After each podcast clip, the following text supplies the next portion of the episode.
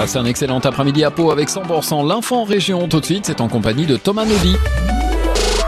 Après ça, la musique de Stéphane Echer, côté tube, ou encore Imagine Dragons avec Children of the Sky, 100%. Il est 14h.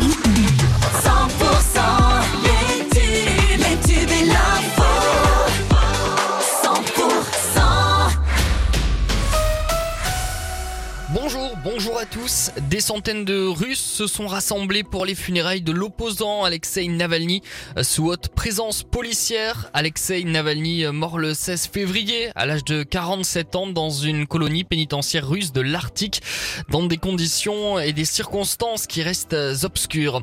À Toulouse, les occupants du gymnase Saint-Cernin ont été évacués ce vendredi. Cela faisait plusieurs jours qu'ils occupaient les lieux illégalement.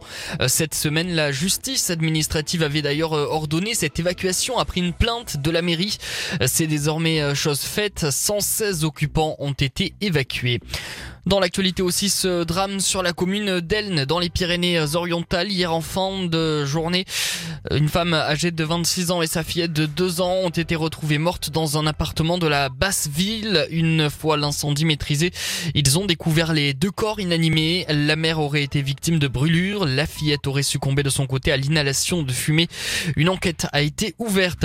De nouvelles chutes de neige en montagne aujourd'hui. Des flocons ont été observés, notamment sur un manteau neigeux déjà bien fourni en début de semaine. On l'a constaté à Barège par exemple, ou encore à la Pierre Saint-Martin où 10 cm de neige fraîche sont venus se rajouter.